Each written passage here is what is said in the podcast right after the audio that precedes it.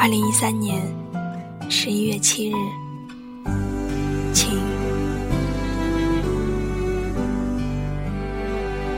昨天一天都在忙，晚上的时候想补上日记，却又不知道写些什么。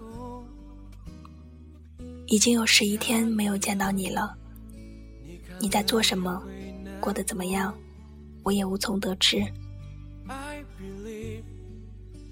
最近常和一些大一的小孩接触，也常常感慨自己即将告别校园生活，没有了大一时的稚气和激情。如果时光倒流，我会向你表白吗？我不知道。但如果还有机会，我一定想方设法多了解你一些。这样，等很多年以后想起你。至少回忆是丰满的。刚才又看了一遍你的 QQ 资料，看到一些以前没有注意过的事情。你的好友印象里，有四个人描述你是完美老公。看了看名字，应该都是女孩。我猜的没错，和我一样喜欢你的女生不在少数。他们当中。也一定有比我更优秀、与你更般配的。你的资料中还显示着我们为数不多的共同点。我们的所在地是一样的，我们都是 A 型血，有十四个共同好友。我们二零一一年十月二十八日成为 QQ 好友。巧的是，我这本日记开始写的日期就是十月二十八日。难道这是冥冥之中的上天注定吗？我因为这小小的巧合就开心的不得了。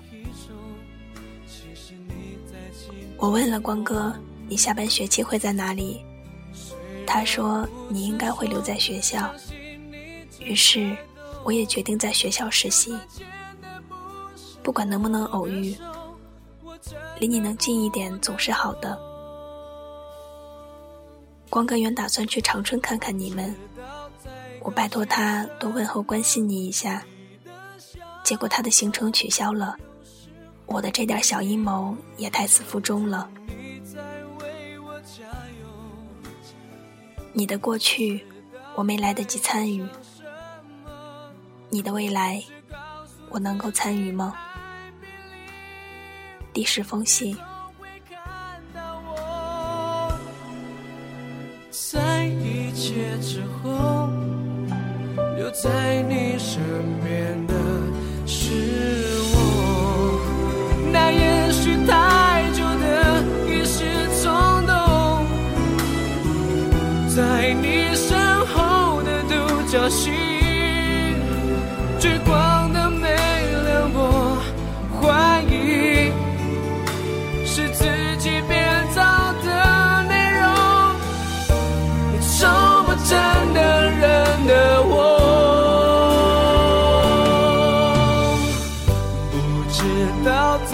高兴什么？你的笑容有时候也宁可当作你在为我加油。知道在